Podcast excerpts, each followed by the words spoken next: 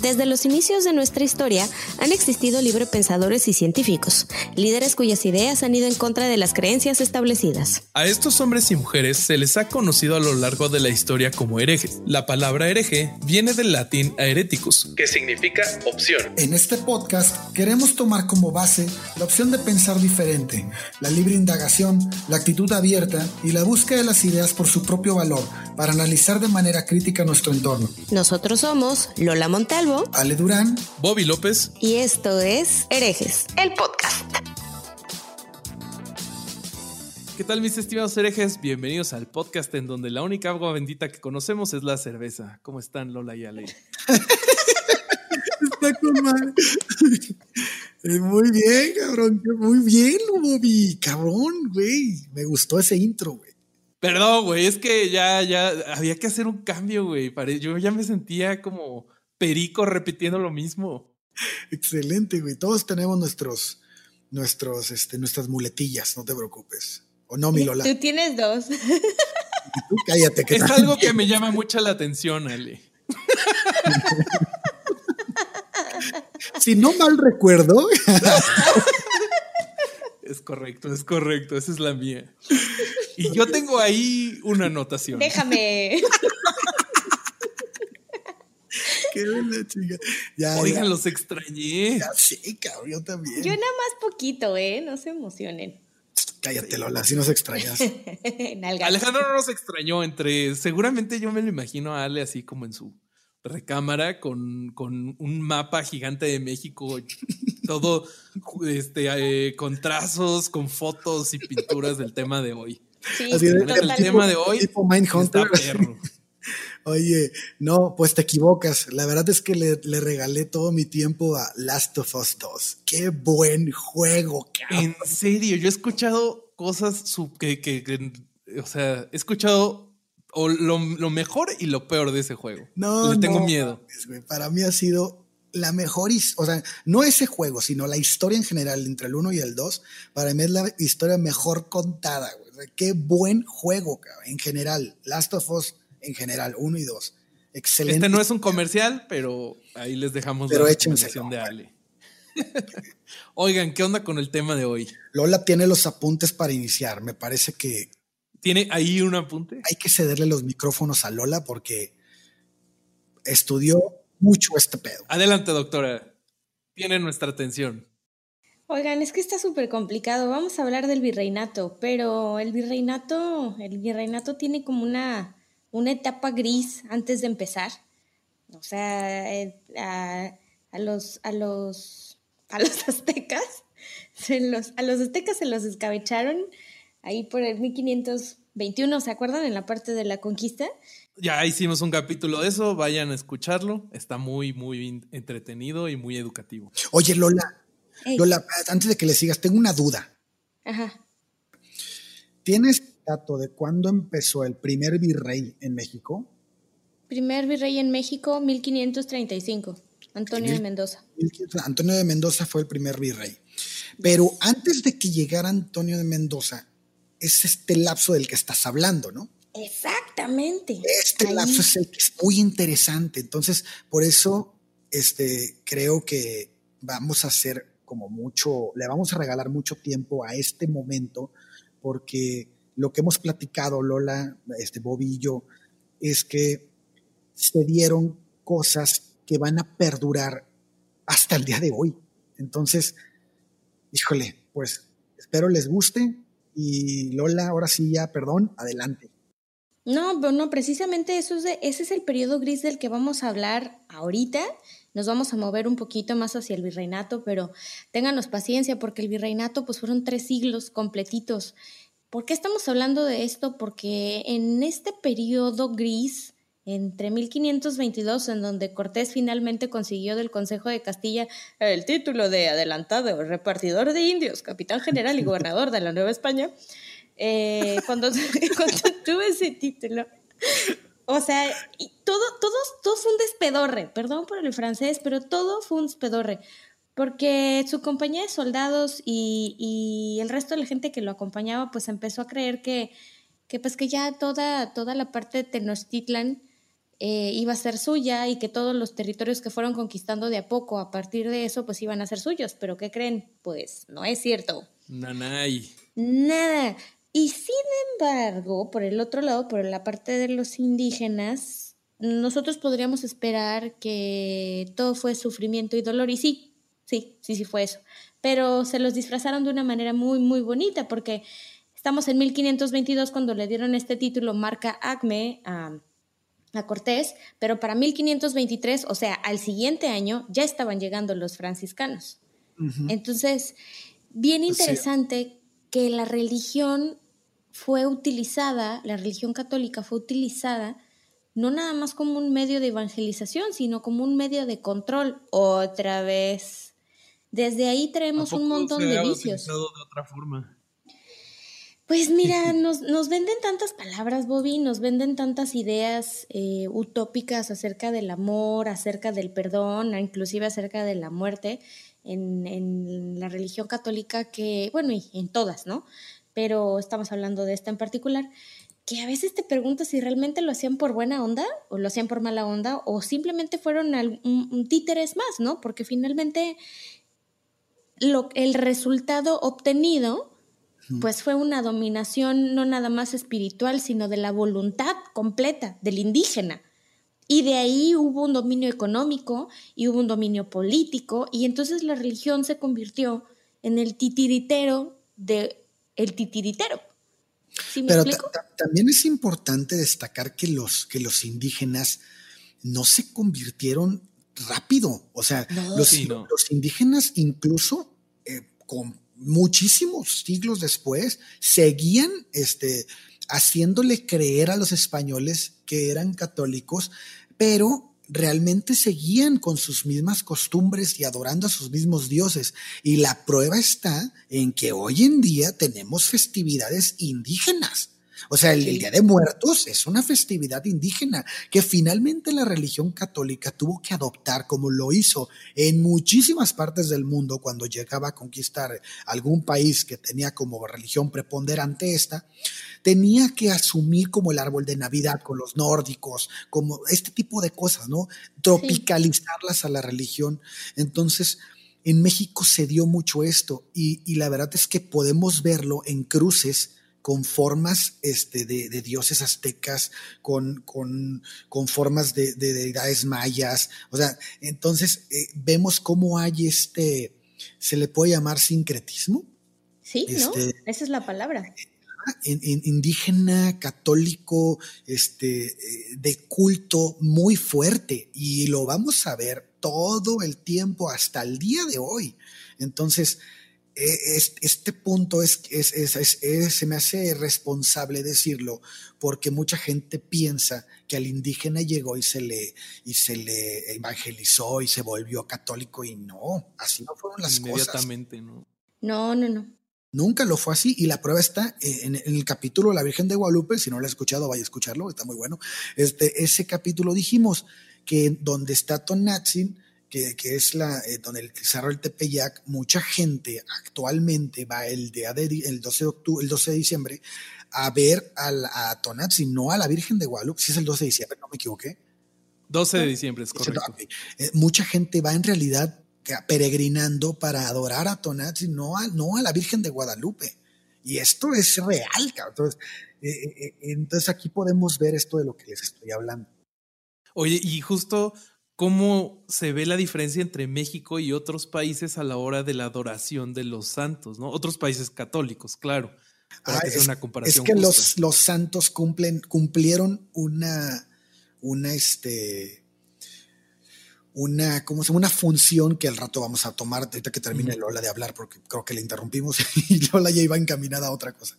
Vas. No, no, no, está bien. O sea, no, no es interrupción, porque mira, todo lo que estás diciendo son los preámbulos de lo que vamos a tratar durante todo el virreinato. Em, a mí me gustaría retomar las palabras de alguien que sabe muchísimo, que es el doctor en filosofía y letras y también tiene un doctorado en historia de México, Antonio Rubial, por parte de la UNAM. Eh, les vamos a poner la liga a la entrevista, pero habla acerca de la evangelización y habla de algo crucial, que es diferenciar los siglos de, del virreinato. Eh, dice Antonio Rubial que la evangelización es un proceso que no se suele apreciar en toda su complejidad, debido a que tenemos una visión bastante monolítica del periodo colonial. Sus propias palabras son las siguientes. Dice, no separamos etapas ni vemos que el siglo XVI fue muy diferente al XVII y también al XVIII. La evangelización sí siguió durante todos estos siglos y a partir del periodo que vamos a comenzar a hablar en estos momentos, pero fueron otros los parámetros usados para ir cambiando la realidad social y sus problemas. Es decir, se utilizaba el mismo instrumento, pero se medía con diferentes varas a medida que el tiempo fue pasando. Entonces, ya fuera de preámbulos, eh, después de que Cortés le dieron este nombramiento, y quiero hacer así súper clara con el año, chequen el año 1522 hasta 1535, que se designó al primer virrey Antonio de Mendoza, pero para, para la Nueva España, ¿eh? porque para este punto el, eh, toda la parte, todo, el, el, gobierno español, el rey español, tenía conquistado ya toda Nueva España, pero también el reino de Perú que era toda la parte de Sudamérica. Entonces la Nueva España en ese momento tenía un territorio no extenso, sino lo que le sigue, no nada más era México, el antiguo territorio, o sea, que comprendía la mitad de Estados Unidos, con los territorios de la Mesilla, Texas, California, todo esto, ¿no? También estaban las islas del Caribe, Guatemala, Belice, Honduras, eh, Filipinas, las Islas Carolinas también y las Marianas. O sea, estábamos hasta en Asia en ese sentido, ¿no? Y, y las diferencias territoriales eran abismales. Entonces, para 1523 llegan los franciscanos, ahí todos modestos con sus batitas de color, este... Café. Dice, sí, ¿perdón? Café, ¿no? ¿Franciscanos? Sí, sí, con sus batitas de color café y el mecatito este que se cuelgan en... Sí, es un mecatito, ¿no? No sé cómo se tiene llama. Un nombre, tiene un nombre, pero no recuerdo. Sí, tiene un nombre con sus capuchitas así, todas eh, pues pobretonas y míseras, porque es, a ellos, ellos hacen un voto de pobreza, esta orden hacen un voto, de pobreza. pobreza. Hacían. Hacían. Ya no. No hay ninguna congregación hoy en día que haga voto de pobreza. Tómala, Baigón. Pues bueno, en ese momento ellos sí hacían el voto de pobreza y eh, se supone que venían a evangelizar, pero pues bueno, nosotros sabemos que esta orden junto con las otras que vamos a ir mencionando en el camino estaban pagadas y eran mantenidas por el rey de España. O sea, en realidad eran súbditos que tenían misiones encomendadas, ¿no? Y como comentábamos al inicio, pues la evangelización y todo lo que de ahí deriva estaba, estaba eh, a pie como una, una misión de, de estas primeras órdenes, ¿no? Eh, entonces empezaron las encomiendas. Seguramente esto lo escucharon en algún punto, las encomiendas, las mentadas encomiendas, ¿por qué son importantes? ¿A ustedes les suena este término, Ale, Roberto? Sí, sí, las encomiendas. Sí, porque lo estudiamos para este capítulo. Ah, ¿qué son sus? ¿Qué? ¿Qué son, ¿Qué son sus, güey? Lo estudiamos para este capítulo, pues sí, a huevo, claro. No, pues es que la encomienda es una, es una parte clave, ¿no? En, en, en la, en, en, el manejo de los indígenas por parte de los españoles que habían participado en la conquista. Porque solo, solo algunos personajes que habían participado en esta conquista se les habían cedido a su encomienda cierta cantidad de indígenas y esto era este, un tributo que también tenían que pagar, ¿no? Después. Sí, justo, de, del lado de los tributos ahí empieza la manchadez, porque los, este, lo, los indígenas que estaban a cargo de un encomendero pagaban impuestos por partida triple, que era al encomendero, luego al cacique y luego al rey. Jota, dale. Después la corona decidió que el tributo, después de muerto el encomendado, el encomendero, ¿sí es encomendero, se dice? Sí, el, el encomendero. Ah, bueno, cuando moría el encomendero antes se heredaba la encomienda, uh -huh. pero después la corona dijo, no, ya, no te pases. Entonces el, el, el indígena que había sido este, esclavo de esa persona, pues pasaba a, rendir tributo a la corona directamente. Ojo con eso, porque ahí, ahí ellos no decían que eran esclavos. Curiosamente la palabra esclavo no se, no se utilizó, pero a ver, ¿a qué le suena eso que está diciendo Ale? Claro que eran esclavos. En fin, las encomiendas pues es una figura, una figura que, que surge en este periodo gris entre el virreinato y la conquista, porque pues no había virrey todavía, ¿no? Entonces los que regían eran los conquistadores. Eh, los líderes de ejército de repente pues les dieron unas tierras y les dieron un montón de gente, de indígenas, para que los cuidaran y los educaran de acuerdo a la ley de Dios. Entonces, por eso las órdenes religiosas pues cobraron muchísima importancia, como mencionábamos ya los franciscanos, pero después, de repente, en 1523 surge otra figura que se llama Consejo de Indias, que era el encargado total de justicia, administración, eran los tentáculos del rey, en pocas palabras, y tenían escribanos, abogados, cronistas, un montón de gente, ¿no? Ale, eh, en, la, en la figura, en las figuras jurídicas ahí notamos algo, ya empieza a parecerse algo lo que hay ahorita. No, no, no, no lo que hay ahorita, pero bueno, la corona decidió establecer jueces en los pueblos. Esto fue primero en aquellos que estaban adjudicados al rey, y también en aquellos que por alguna razón no tenían algún encomendero. Entonces, estos personajes los conocemos como corregidores, porque actuaban como corregidores, o sea, corregidores, es decir, acompañantes del gobierno local. Y su función era hacerse cargo de los casos de justicia y de asuntos administrativos, recaudación de tributos, este, designados al gobierno central, porque acuérdense que ellos representaban directamente a la corona. Entonces, la corona empezó a formar cuerpos de gobierno, de, gobierno, perdón, inspirados en los ayuntamientos castellanos. Y es, es, es, es claro observar que lo que se estaba creando eran entidad, identidades locales. O sea, ellos lo que querían era que cada lugar tuviera su propia forma, su propio, este, su propia forma de, de gobierno local. Eh, este, cada pueblo tenía su iglesia, su convento, su cabildo, sus cajas de comunidad y su santo patrono. pues muy parecido a lo que ya existía en España, ¿no? Exacto. Esto fortalecía mucho la identidad de las cabeceras. Entonces, ¿qué parecía que les estaban dando? Como una bandera. ¿Sí me explico? Entonces, como que para que tú te... Eh, ah, ¿se, acuerdan que, ¿Se acuerdan que hablamos? Creo que fue en un capítulo, no, no me acuerdo el nombre, el nombre del capítulo, pero me acuerdo que hablamos de que cuando tú querías que la sociedad se uniera, no se comportaba igual que cuando, no te puedes comportar igual que cuando querías que se uniera una familia, porque una familia finalmente la une el amor.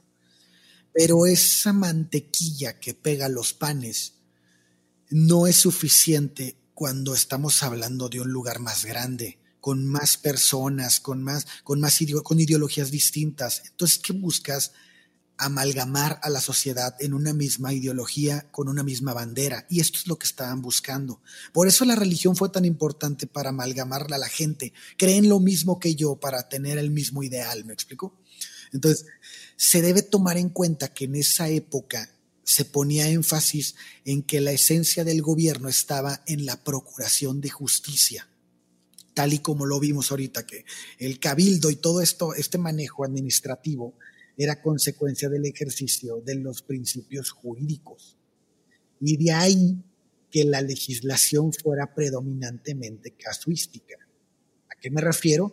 A que se derivaba de los casos que se iban dando en, el pueblo en el que estaban. En ese momento te das cuenta que variaba mucho de lugar en lugar, porque estaban basándose en, la idiosincrasia de, la etnia y de la forma en la que estaban tomando esta identidad de las cabeceras. Sí, por supuesto.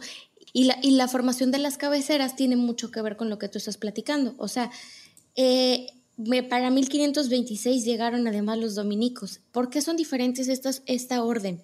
Y qué tiene que ver con el Consejo de Indias y con la estructura que Ale está mencionando. Pues bueno, resulta que entre franciscanos y dominicos había diferencias ideológicas, ¿no? Los dominicos empezaron a establecer esta identidad que, de la que Ale nos está, nos está hablando. Empezaron a moverse los templos que eran el centro de la comunidad indígena, era, eh, era, como que la, todo se construía alrededor del templo, ¿no? Es como y se establecieron, se establecieron estas figuras o estas distribuciones alejados del templo indígena o pusieron encima de ese templo indígena la iglesia católica, la capilla, la ermita, todo este tipo de cosas, ¿no? Y entonces se construye el primer plano de la ciudad. Pero cuando se dieron cuenta los dominicos que adentro de las, de las figuras que ellos traían metían a los ídolos hechos de barro, empezaron a alejarse de ese tipo de construcciones de poner encima, sino que destruían el templo y se iban varios kilómetros alejados del templo para establecer ese primer cuadro con el templo de adoración católico, la parte de la parte donde estaba el corregidor y aquí hay una nota bien chistosa. Yo todo el tiempo, todo el tiempo se los juro, hasta hoy entiendo que el corregidor no es el que corrige, sino el que Ya decía yo que creo que te había escuchado así como tener un aha moment, así como de. ¡Ah! Tuve una epifanía. Lo que pasa es que está escrito como corregidor y, más bien es corregidor. O sea, es, es un acompañante y, nosotros como que lo pegamos en corregidor, y te parece que sí, que es el que, el que corrige a alguien, ¿no? Nunca en mi vida había tenido como una idea tan clara, gracias a Le, de, de cuál era el papel de esta figura y es importantísimo, porque entonces todo cobra sentido. Pero, pero así hablando, hablando en crudo, de la masita cruda, de cómo México se iba formando entre etnia y en etnia, y cómo la religión se iba formando y las cabeceras, y esto es un papel vital, porque además el cacique, que se supone que tenía que ser indígena, pasó a ser de alguna manera parte de un triunvirato, o sea, de tres personas que decidían, el corregidor, era la máxima autoridad, aunque no se decía así, porque formaba parte del Consejo de Indias. Y de ahí venía el cacique, que era como la figura local, el que manejaba a toda la gente, pero también estaba el encomendero, que era el que ponía el billete. Entonces, si se fijan, esos tres poderes está súper interesante la convivencia que tenían que tener, porque ninguno se podía declarar más que otro y sin embargo ya había una jerarquía muda. Y ahí vamos a empezar a hablar de qué pasaba con los indígenas. ¿Qué pasaba con los indígenas en ese momento? Está, está muy, muy fuerte esa parte que estás diciendo porque es lo que nos va a llevar a, entender por qué había tanto, tanto enfrentamiento, no solo entre indígenas y españoles, sino entre españoles y españoles, españoles peninsulares y españoles criollos tenían un, este, una competencia todo el tiempo y el indígena estaba peleando en los lugares más bajos. Entonces, este, podemos ver cómo él es el que sufre todas las consecuencias de esa pelea que tenían estas dos, estas dos, este, que ya se denominaban entre ellos como, como este, ¿cómo le podemos llamar? Estirpes diferentes, estirpes diferentes. Claro, y era una tarugada, porque finalmente eran hijos de españoles nacidos en, México y otros nacidos en, la península ibérica. Aquí me, me, parece que es interesante porque durante los años siguientes a la conquista, la corona se vio en una serie de dificultades para controlar a la población española que no gozaba de tantos privilegios. Entonces, estoy hablando de aquellos que no tenían las obligaciones de encomenderos ni estaban sujetos a las reglas como los frailes, ¿no? Entonces, este, se sabe que, que estos pobladores españoles no estaban muy conformes con sus derechos y comenzaron como a formar ayuntamientos. Y esto, con esto pretendían escudarse para gozar de cierta autonomía frente al ámbito jurisdiccional de los pueblos, justo lo que estamos hablando ahorita. Entonces, por esta razón la corona intervino ¿Y qué hizo? Pues quitó los ayuntamientos, quitó, perdón, a los ayuntamientos diversas facultades. Una de las más importantes fue la de hacer mercedes de tierras. Así es. ¿Qué son las mercedes de tierras? Bueno, hay que explicar esto. Es una institución jurídica.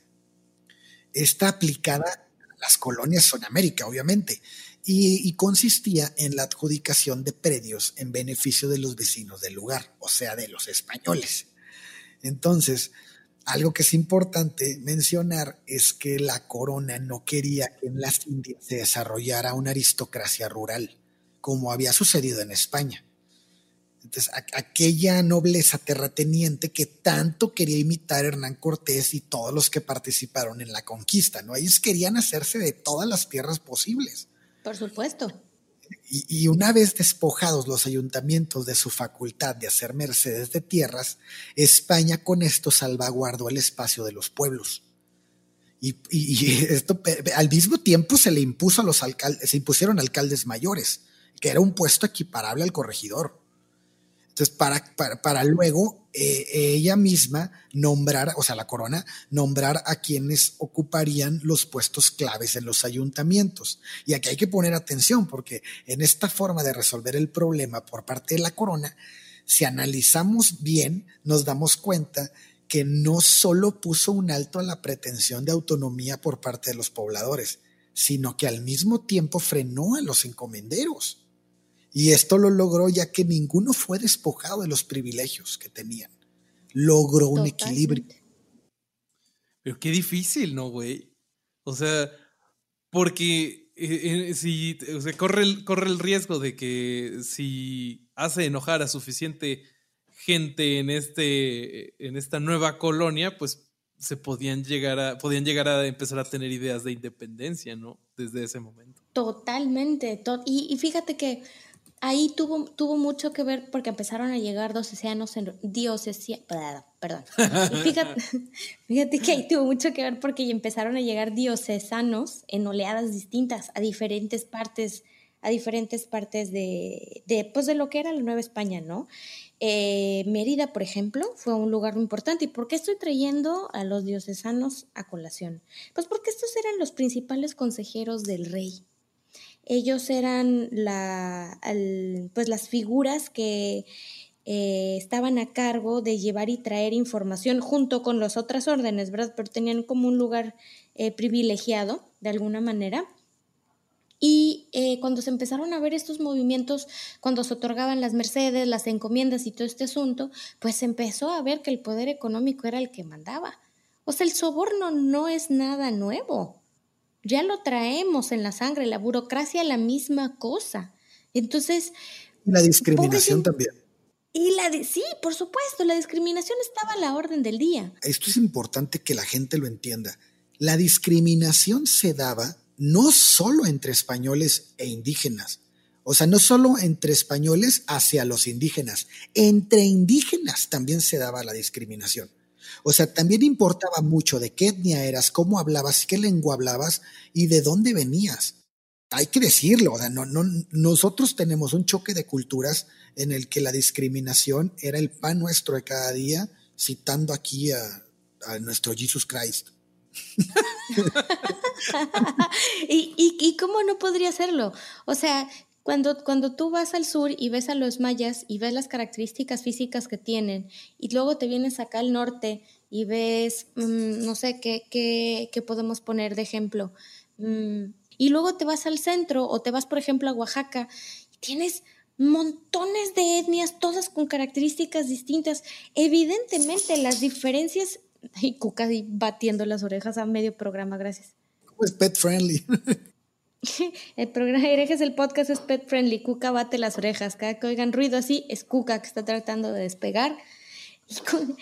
Y como les decía, o sea, todos los indígenas tienen rasgos físicos diferentes, además que tienen costumbres diferentes, además que sus lenguas son distintas. Evidentemente la discriminación estaba entre los pueblos indígenas ya. Ahora llegan estos güeritos a, ponerse. a discriminaban entre ellos. Entre peninsulares y criollos, entre criollos indígenas, entre peninsulares e indígenas. O sea, era, una, era un caldo de discriminación por todos lados que todavía lo vivimos. Sí, me imagino como este juego de los quemados en donde se ponen una fila contra otra de, de, personitas y empiezan a tirarse pelotas unos contra otros a ver cuál es el equipo que queda parado. Así, así, tirarse a matar al cuello. Entonces, eh, la discriminación fue algo con lo que México nació. Esto no es nada nuevo, esto no debería extrañarnos. No, pues la división de... castas, imagínate nada más. y aquí estamos hablando del caldo de cultivo de la división de castas, porque ya habían llegado algunos esclavos negros, pero todavía no, todavía no llegaba como las oleadas gigantescas que empezaron a llegar a Veracruz, que fue uno de los principales puertos para, para, el comercio. Pero no nos adelantemos, estamos todavía... Déjenme les termino de platicar lo del equilibrio que logró la corona. Esto que dice Bobby, que fue muy complicado. Claro, claro, este, este, para, para retomar el tema y que la gente que nos escucha sepa de qué, qué, qué vamos a seguir hablando. Es, les, platicaba que, estábamos analizando eh, la pretensión de autonomía de los pobladores que querían, ya ven con esto de los ayuntamientos, y, este, y entonces ahí lo frenó, pero también frenó la corona a los encomenderos, y esto lo logró sin despojarlos de sus privilegios. Entonces, pero aquí se dio otro problema que me gustaría tocar contigo, Lola y Bobby, porque creo que aquí podemos hacer muchos comentarios que nos van a llevar a entender muchas cosas de hoy en día. Eh, los nuevos ocupantes del suelo no contaban con mano de obra, ni servidumbre fuera, fuera de los esclavos negros, ¿no? Y adivinen quién resolvería este problema, ¿no? Pues los indígenas. En 549, la corona dispuso que el trabajo ya no formaría parte del tributo y como consecuencia suprimió el llamado servicio personal. Pero ojo, esto no significó que los pueblos indígenas dejaran de entregar trabajo como parte de sus obligaciones, sino que todo lo contrario, el universo de beneficios de los españoles se amplió enormemente.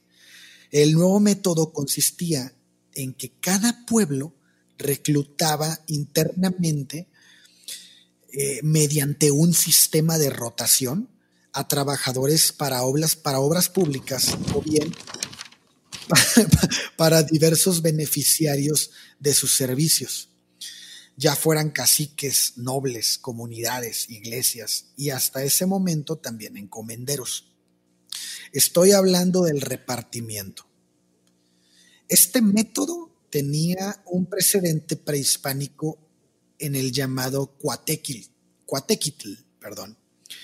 Y bueno, pues era este la selección de personas mayores de edad para llevar a cabo trabajos de obras públicas en la sociedad azteca. Obviamente, en la nueva versión española distaba mucho de los principios del Cuatequitl, ¿no? Porque pues en ese momento era como un servicio social y aquí era una esclavitud completa y directa.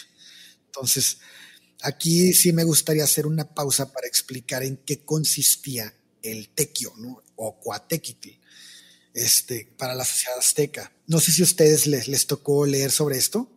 No, no, no, no, dale, dale, porque no sé, yo no sé. Bueno, regresemos a los tiempos antes de la conquista. Eh, como les mencionaba, los aztecas le llamaban así al trabajo público. Esta era una de las características más importantes de la organización económica azteca. Estamos hablando de una contribución de trabajo personal o, obra pública que se podía aprovechar para hacer alguna reparación, construcción de un canal, calzada o cualquier obra útil que fuera para la comunidad. Y existían funcionarios especiales que a su vez dependían de los jefes del calpulli o del rey y estos tenían la misión de juntar los individuos mayores de edad que debían prestar obligatoriamente estos servicios de trabajo comunal. O sea, esto es como un servicio militar, hagan de cuenta, pero así como a la sociedad. Entonces, más tarde, estos serían a los que los españoles llamarían cuadrilleros. Y si bien antes era común que se obligara a otras ciudades del valle a contribuir con materiales y personas, también existía una exigencia para la casa del rey por eso aquí dista mucho de lo otro. O sea, aquí todo era parejo. La de los nobles y la de los funcionarios también estaban obligados. Hombres y mujeres tenían la obligación de participar en esto. Es decir, existía una equidad, porque todos participaban sin importar rango social, sexo o lo que quisieras. Aquí radica la gran diferencia entre el Cuatequitl, la nueva versión española, que eh, eh, excluía al ciudadano blanco de este tipo de trabajos sociales. en esos tiempos de la colonia se tenía mujeres indígenas que las llamaban molenderas y ellas tenían la función de moler el maíz. Los hombres, por otro lado, cumplían con tareas como traer leña y barrer y hacer otro tipo de trabajos domésticos. Si se dan cuenta hacia dónde voy? Totalmente. Me suena, pero mejor tú haz la conclusión. ¿Quiénes ayudan a la casa, a tu casa hoy en día?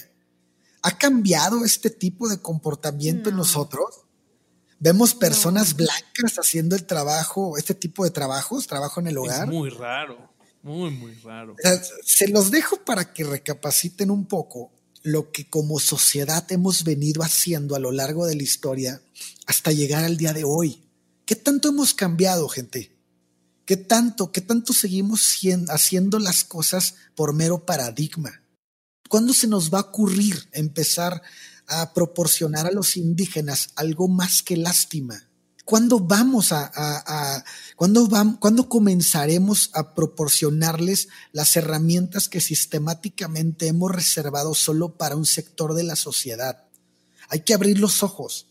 Es nuestro deber como ciudadanos terminar con este trato desigual que llevamos siglos practicándolo frente a nosotros, frente a los hijos. Nos hemos vuelto personas indolentes y con tan poca empatía hacia nuestros hermanos mexicanos. Pienso que es hora de reaccionar, ¿no? No, totalmente, Ale. Y se, se, van a ir de nalgas cuando les platique de dónde salió esto del repartimiento de labor. No como la idea de repartir, como la, o sea, el, origen que tú cuentas, Ale, sino más bien como la disyuntiva que tumbó la parte de las encomiendas y la parte de la merced. Fue un discurso filosófico al respecto de si los indígenas tenían alma o no. Qué horror. Qué triste. Pues primero pasó con los negros, ¿no?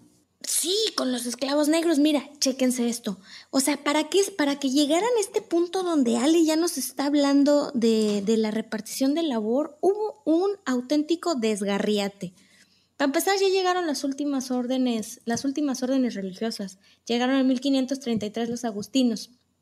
Entonces, ya que ya tenías tres, cuatro ideologías diferentes de cómo se debe aplicar la religión y cómo se debe evangelizar. Había una corriente que era paternalista, o sea, los indígenas no se deben mezclar con nadie porque ellos son puros, son como niños inocentes a los que tenemos que cuidar y apartar del hombre eh, blanco español malo, ajá, que trae el pecado. La otra, la otra parte es una, un poquito un híbrido, ¿no? Los indígenas no son puros, los indígenas necesitan del ejemplo del hombre español para poder, para poder ser eh, buenos, buenos súbditos, ¿ok? Y ojo, estoy diciendo hombre porque la palabra mujer ni siquiera estaba en el ámbito, ¿eh? Claro que no. Bueno, entonces, y la última etapa era la de no nos podemos mezclar con ellos, no porque no sean puros ni nada, sino porque son inferiores, porque no tienen alma. Entonces, ah, eh, ahí había un, problema político eh, muy pesado con Carlos V, que era el primero de Alemania, este, y por ahí hubo una reunión de Fray Bartolomé de las Casas, que era un dominico, por eso menciono que los dominicos llegaron ya al final, bueno, muy al final llegaron los jesuitas, pero los dominicos fueron clave en esto. Y Fray Bartolomé de las Casas, eh, reunido con Carlos V, cuestionó las encomiendas y fue él eh, el que, él mismo, el que estaba como haciendo todo este movimiento para que se cambiara a un repartimiento de labor, contemplando que el repartimiento de labor, como ya lo mencionó Ale, pues solo lo harían los indígenas porque pues ellos son los que van a ayudar, ¿no? Entonces, había otros personajes de la época como Tomás Moro, em, en, donde, en donde se cuestionaban ya desde otros países si España tenía derecho a tratar así a los indígenas. Y te preguntas, ¿tratar así cómo? Pues como les acabo de mencionar, con las tres versiones distintas y lo que nos mencionaba Ale también. Para 1542 también eh, los indígenas se supone que eran libres y, eran súbditos de España, no eran esclavos, pero sí las encomiendas se derrocaban y de todos modos el trabajo seguía, no cambiaba esa condición. En la teoría se armó un debate y ¿qué creen? Pues ganó la parte en donde se supone que todo iba a ser equitativo, pero la realidad fue totalmente otra. Y estoy hablando de la polémica de los naturales. Esta polémica fue muy famosa. Fue en 1550 y duró un año entero este debate, para que no, para los que son fanáticos de debatir de carta en carta y de pluma en pluma, bueno, este es un buen ejemplo de algo así totalmente duradero. Eh, te estoy hablando a ti, Ale Vázquez. los indios, el, el, tema de este debate era los indios tienen alma. Y bueno, eh, Fray Bartolomé de las Casas decía que pues eran civilizaciones primitivas y que pues como son civilizaciones primitivas, pues eran eh, esta parte de son como unos niños que hay que cuidar que hay que apartar, que hay que reservar. Para ellos hay que tener labores especiales, para ellos hay que tener tareas que solamente ellos realicen, pues porque es una, especie de sistema paternalista en donde ellos cuidan de la ciudad y se les da de comer y se les da vestido y básicamente era una encomienda disfrazada, ¿no? Claro. Y estaba Sepúlveda, que era el contrario, que también era religioso, ¿no? Era de otra orden. Y entonces Sepúlveda decía que eran homúnculos. ¿Alguien alguna vez había escuchado esta palabra homúnculos? Yo nada más lo escuché en un, en, un anime. Tú también, Bobby, ¿verdad? Sí, también. En Full Metal Alchemist, ¿verdad? Sí, sí, en Full Metal Alchemist. Anime, en serio. Oigan, a ver, platícame, platícame, ¿y qué significa? Pues un homúnculo es pues, un, como una figura humana, pero que en realidad no es un humano porque no tiene alma. Entonces, ¿what? O sea, ya, ya el concepto de alma ya es como, ya ha sido discutido muchísimos, muchísimos siglos por muchos, muchos autores. Y yo todavía creo que los 21 gramos que pierdes cuando te mueres y se supone que son tu alma, son en realidad los pedos que no te echaste. No, no, es un alma. No, son los pedos. Ay, qué fuerte, Lola. Oye, entonces. sígueme, siga contando. No, pues ganó, ganó este, la parte intelectual, o sea, eh, Fray Bartolomé de las Casas ganó, y pues según él era, era precisamente lo que dices tú, que había que darles tareas equitativas y que iban a cuidar de la ciudad y todo esto en este sistema paternalista en donde pues tú trabajas, yo te doy todo lo que tú necesitas. Bueno, a ver, o sea, bajo esa concepción pues los indígenas nada más necesitaban calzones de manta y sombreros, de ahí en fuera nada más, ¿no? Entonces, eh, pero sin embargo, la versión de Sepúlveda, en donde se les trataba como únculos, como personas inferiores que realizaban trabajos y recibían tratos denigrantes, ni siquiera agradecidos por estos trabajos que beneficiaban a muchos, pues se denominó en lo que tú nos acabas de explicar, que se instaló en 1560 como el repartimiento de labor, también conocido como la esclavitud de la República de Indias. Gracias. Y, aquí, y es importante porque el gobierno controló algo más que a la gente. Eh, eh, mm. controló el valor de la mano de obra. Eso es bien importante. El repartimiento favorecía a los pobladores, a quienes por otro lado el, propio gobierno había limitado al quitarle la facultad de hacer mercedes de tierras de las que hablamos hace rato. Al mismo, al mismo, tiempo echaba la soga al cuello a todos, ¿se dan cuenta? O sea, con el pasar del tiempo quedaría demostrado que, el control que generó con el repartimiento era un fue un mecanismo de presión inigualable. debido a, las desigualdades económicas eh, de origen y de intereses y de referentes sociales, la sociedad este, comenzó a, desarrollar una especie de pirámide con diferencias palpables, de unos frente a otros. Y este tipo de distinciones de clase comenzaron a causar estragos incluso entre la sociedad española. Hay que acordarnos que los encomenderos, hijos de conquistadores, tenían un cierto sentimiento de superioridad frente a los españoles de raíces nuevas. Eh, pero el desempeño económico que, existía entre ellos lograba ubicar a unos frente a otros en distintos contextos de clase y en nuevas posiciones. Ellos tenían como que esta posibilidad, ¿no? Porque podía ser encomendero, pero de una región bien pobre y otros podrían, ser, haber estado en otra región donde sus puestos les llevaban a, económicamente estar, puede estar por encima de ese encomendero.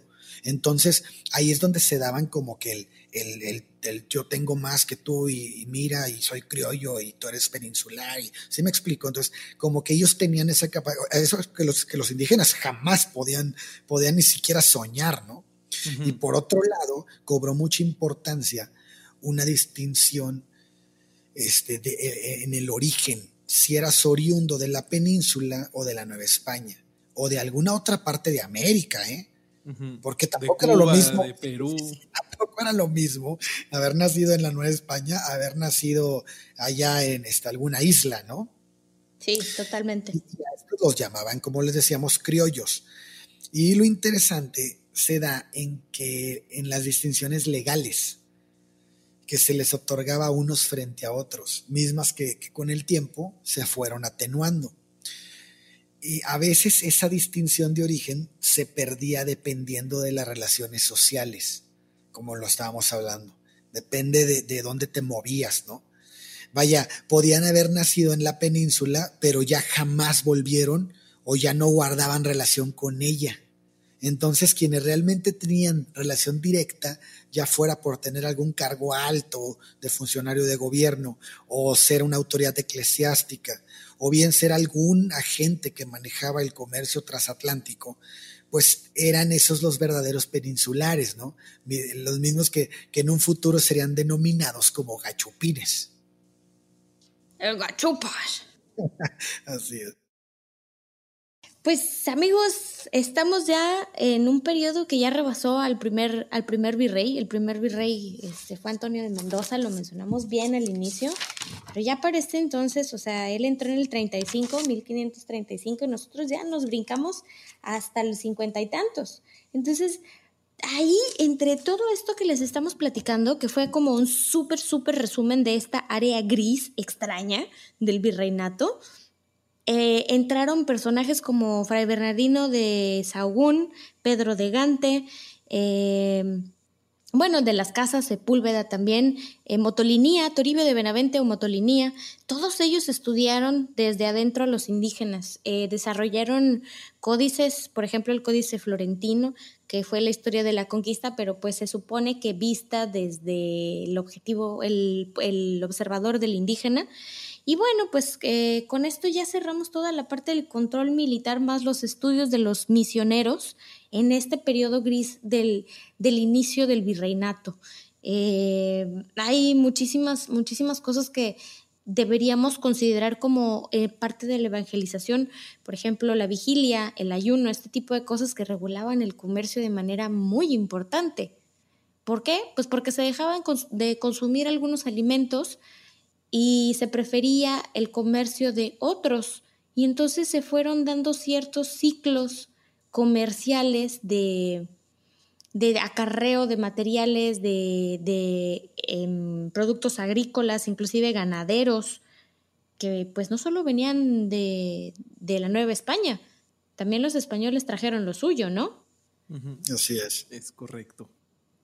Como que, como que pudieron haber traído los españoles. Ah, ¿quieren, quieren, ¿Quieren platicar un tantito de comercio?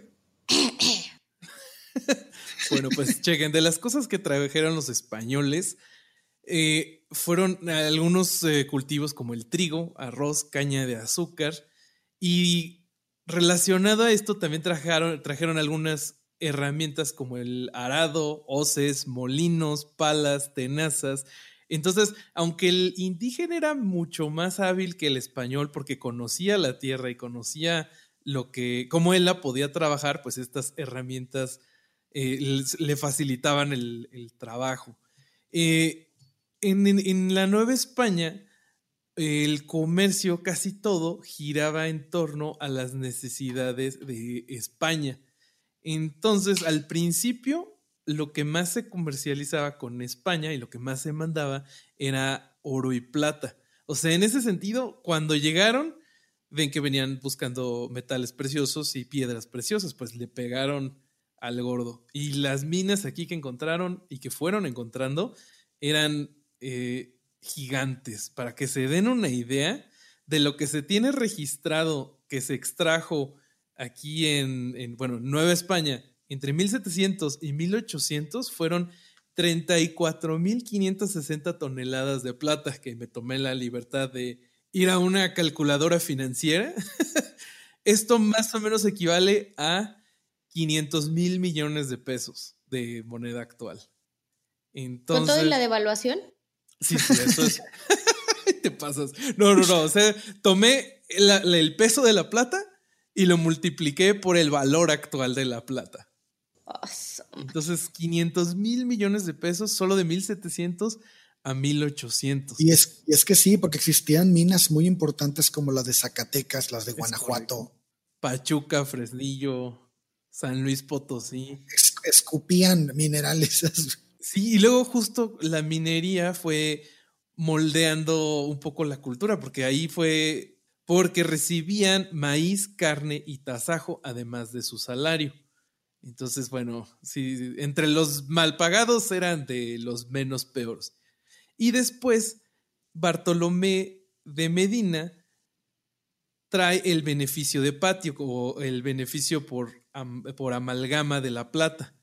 Entonces, esto facilita la extracción de la, de la plata. Después tuvieron más problemas porque el, el azogue que se utilizaba para este proceso era controlado por, eh, por Inglaterra. Entonces, por un momento estuvo prohibida la comercialización de, azogue.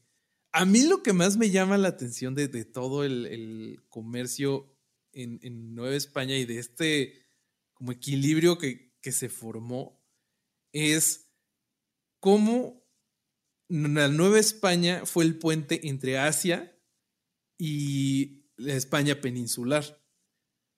Entonces. ¿Por qué? Porque. ¿Cómo? Sí, o sea, primero Magallanes descubre Filipinas, ¿no?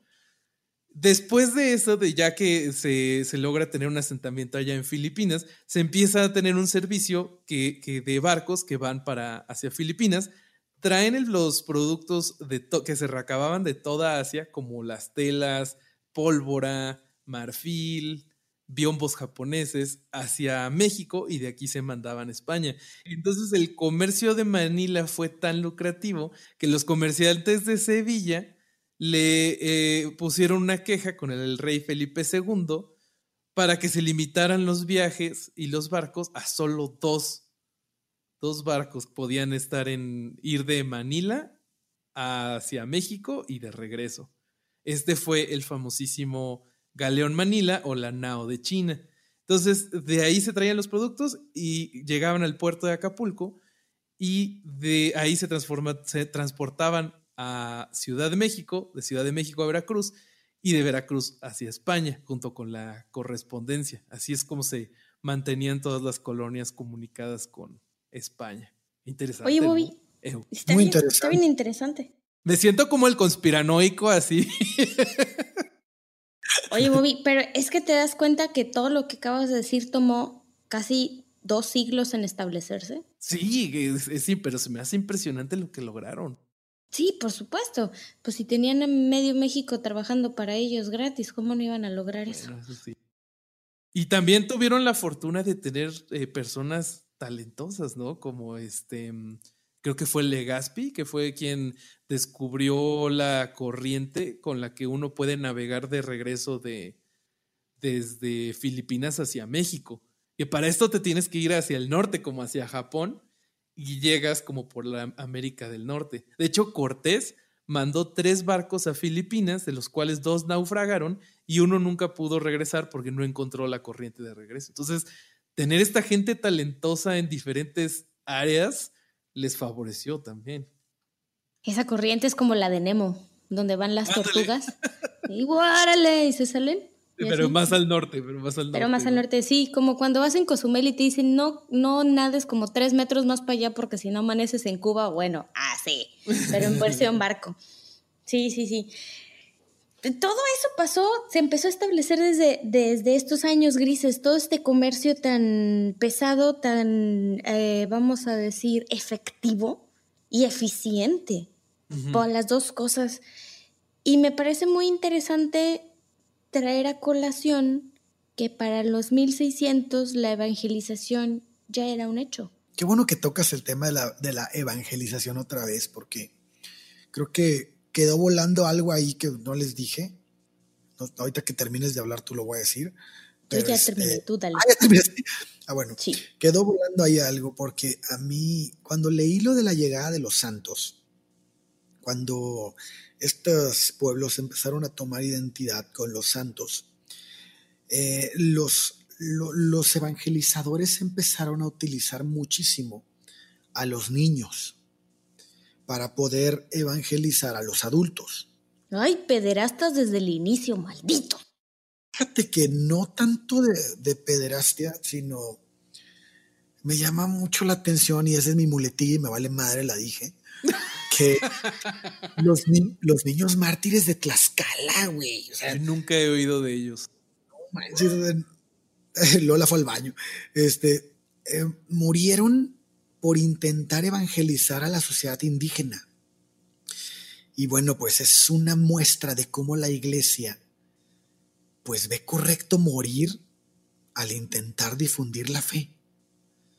Los, los niños mártires de Tlaxcala este, murieron. Bueno, uno, uno de ellos murió porque rompió las figuras a las que adoraba, de las figuras a las que adoraba su familia, porque no querían convertirse al catolicismo.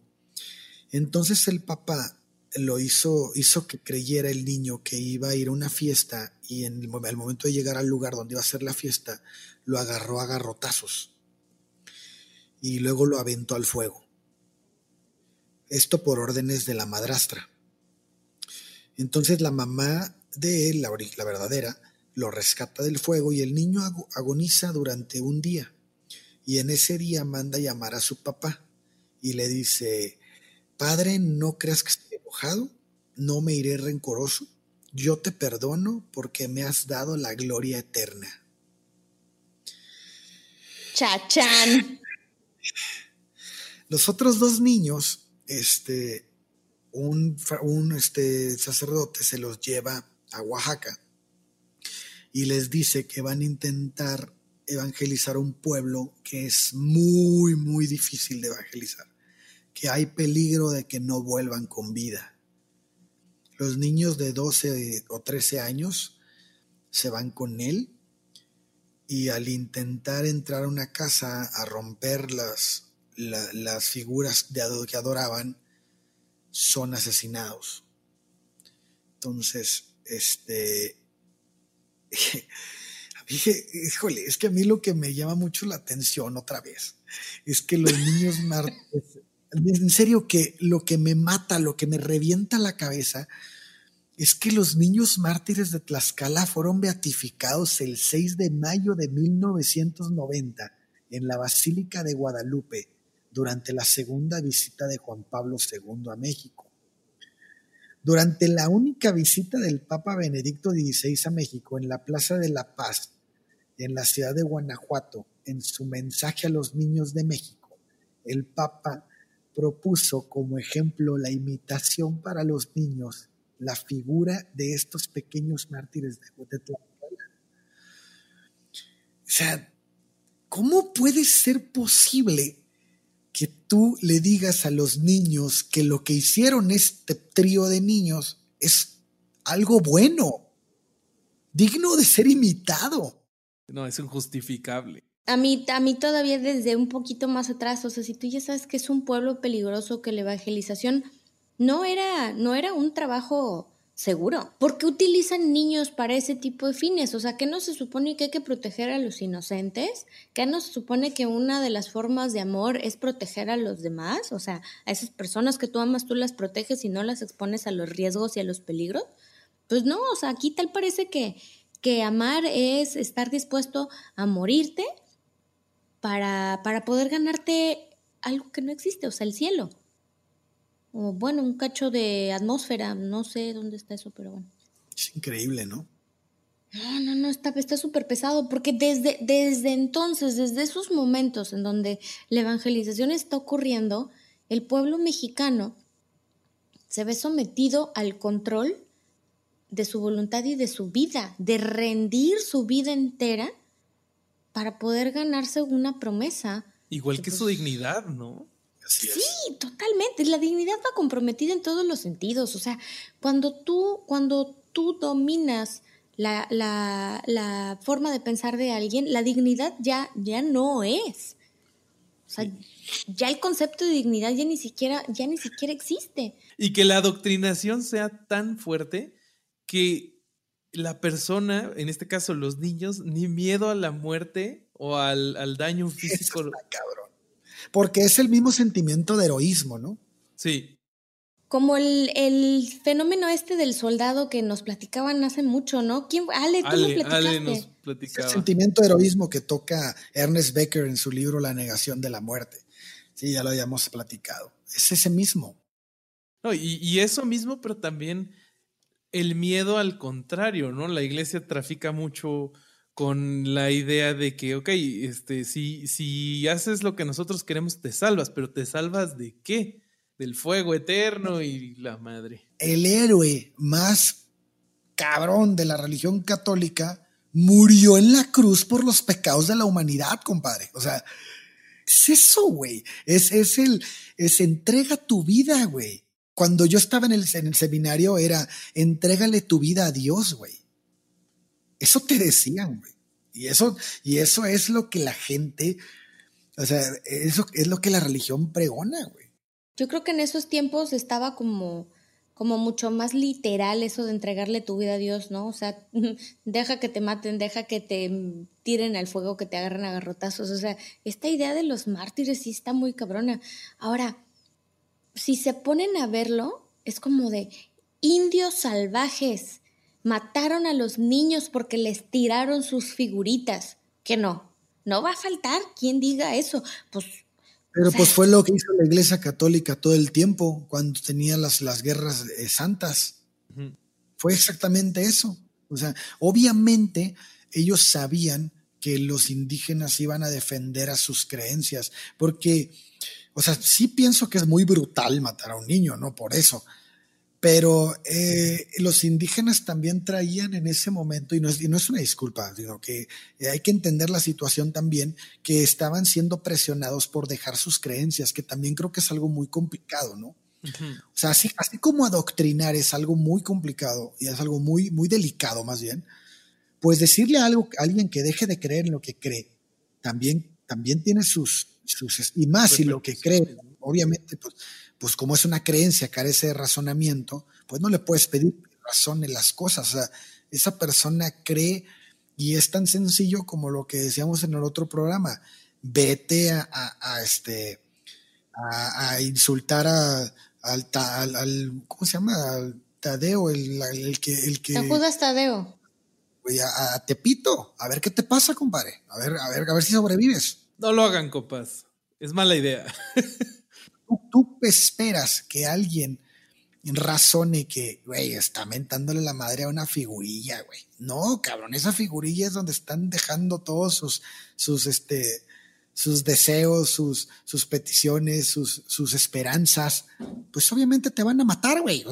claro. Y también intentando entender eh, a estas personas del lado psicológico, pues puedes llegar hasta pensar que el niño adoctrinado es solamente un peón de la iglesia, ¿no? O de quien te está queriendo adoctrinar.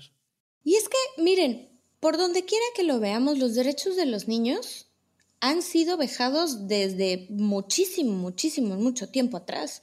O sea, tampoco, a la Iglesia Católica tampoco le importaba quemar niños o cortarles las orejas o los dedos o inclusive quemar a sus mamás vivas acusadas de brujas, porque, pues porque el niño sí tenía conductas raras, o porque estaba enfermo, o porque era zurdo, o cosas así por el estilo. O sea, por, Dios, o sea, tratar, tratar de ver el punto contrario y decir malditos indígenas mataron a unos niños, es exactamente estar del lado que la Iglesia Católica ha estado muchísimo tiempo.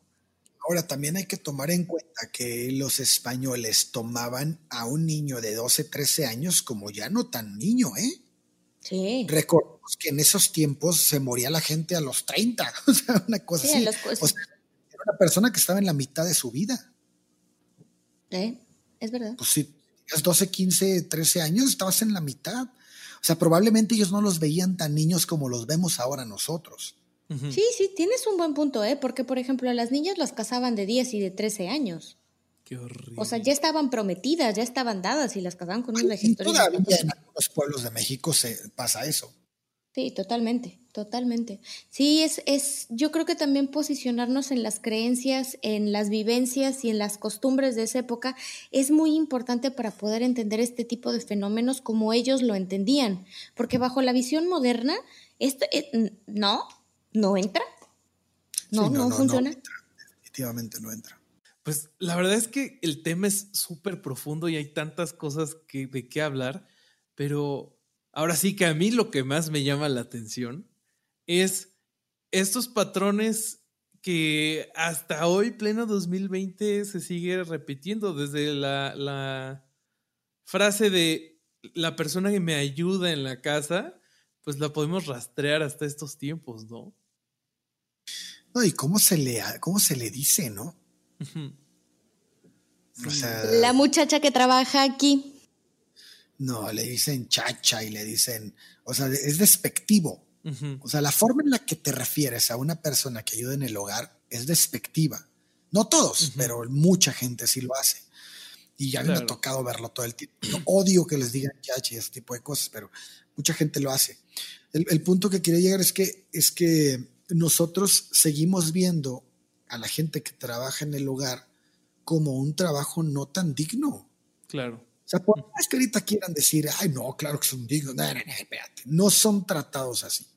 Igual el trabajo en el campo, ¿no? En el campo también. Sí. O sea, hay muchos, hay, hay ciertos trabajos, ¿no? Que, que, este, que obedecen a esto. Y, y, es importante que lo tomemos en cuenta porque refleja mucho lo que somos como sociedad. Claro. Y bueno, no te vayas muy lejos. Pues es que son de provincia. ¿Qué pasa con provincia? Ese tipo de asuntos, ¿no? O sea, el resto de todas las etnias que quedamos fuera del centro del país, de, específicamente de la Ciudad de México, pues es que es de provincia. Oye, güey, pues aquí no dormimos tampoco debajo de los nopales. Bueno, fuera porque sería bastante saludable, pero pues no. A mí me tocó platicar con una persona que, este, que me dijo que la única ciudad de México era el México DF, en ese momento México DF, que los demás eran pueblos. Y yo, ok, pero lo dijo muy serio, o sea, me lo, me lo dijo así como que ya, la neta, ¿no? Acéptalo. Y yo, ¿de qué estás hablando? pero bueno, pues esa es la concepción que muchas veces tiene la gente, eh, no toda, pero mucha gente en la gran ciudad, ¿no? Oye, ahí les tengo una anécdota pequeñísima. Ya para cerrar, Bobby nos tiene una anécdota de quesadillas con queso o sin queso. No, no, no, esto es de ahí, de hecho, de eh, una persona que conozco, no voy a mencionar nombres porque no quiero quemar a nadie, que eh, viajó a España por trabajo. Y estando en España, en Madrid, eh, platicando con una, una chica madrileña, le, le, dice la chica a, a mi conocido, es que estoy muy estresada y es que hay mucho, mucho tráfico y es que me subí al metro y horrible. Y mi conocido le dice, bueno, pero es que pues es lo, lo normal de una ciudad, ¿no? O sea, pues no pasa nada. Y le contesta a la chica madrileña, no, pues es que tú que vienes de México, pues allá no hay ciudades tan grandes como Madrid. Me pasó algo bien parecido también, ¿eh? ¿Cómo ves? sí. Sí, sí, sí, sí, sí. Eso es lo que, lo que, lo que todavía creen allá. En España no tiene ciudades tan grandes como Ciudad de México. Sí, es lo que le dijo mi conocido, así de, es que, oye, pero en la Ciudad de México, nada más en la ciudad hay, y áreas conurbadas hay como 20 millones de personas. Sí, ¿no? Y pues ya, pequeña anécdota relacionada a esto. Entonces, creo que todos vivimos en esa pequeña burbuja donde yo soy mejor, los demás son tontos, yo soy lo más avanzado y pues sí, es algo que creo que... Y al final somos un punto azul pálido en el universo. Somos tan solo un lactobacilo en este pulque llamado universo. Uy, pulque. bueno, muchachos, eso es todo lo que tenemos para ustedes hoy. Esperemos que se hayan divertido igual que nosotros, que hayan aprendido mucho igual que nosotros. ¿Tenemos avisos parroquiales? No, ¿verdad? Ah, sí, sí, el, siguiente capítulo ya va a ser con video, entonces váyanse metiendo a nuestro YouTube, denle suscribirse, denle campanita para que nos puedan ver si es que les interesa. Eh, si nos quieren seguir en redes sociales, eh, todos los, vínculos van a estar en la descripción del capítulo. Y con eso nos despedimos. ¿Algo más que agregar, chavos? no, besitos, que estén muy bien. Muchísimas gracias por escucharnos y nos vemos la semana que ¿Estás listo para convertir tus mejores ideas en un negocio en línea exitoso? Te presentamos Shopify. Tal vez no lo sabías, pero nuestro podcast More Than Mamis es un negocio y lo empezamos por supuesto para desahogarnos y hablar sobre la maternidad, no para convertirnos en expertas de ventas y del e-commerce. Así que sí, necesitábamos ayuda para vender nuestro merch y poner en marcha nuestra tienda. ¿Y cómo suena con Shopify? Llegó otra venta. Shopify es la plataforma de comercio que está revolucionando millones de negocios en todo el mundo. Ya seas un emprendedor desde tu casa o desde donde sea, Shopify es la única herramienta que necesitas para iniciar, administrar y hacer crecer tu negocio sin dificultades. Con Shopify puedo gestionar pedidos, envíos y pagos desde cualquier lugar, brindándote toda la información y estadísticas de tus ventas al detalle. Regístrate para un periodo de prueba con tan solo un dólar al mes en shopify.com barra sonoro, todo en minúsculas. Ve a shopify.com barra sonoro para llevar tu negocio al siguiente nivel. Shopify.com barra sonoro.